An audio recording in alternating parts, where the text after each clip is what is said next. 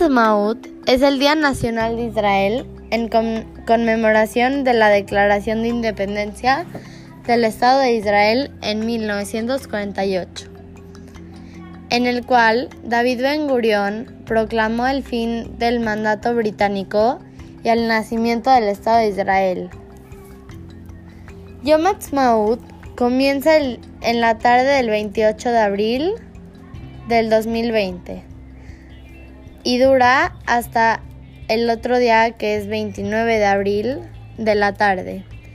Este día es el día más feliz para Israel y para todos los judíos.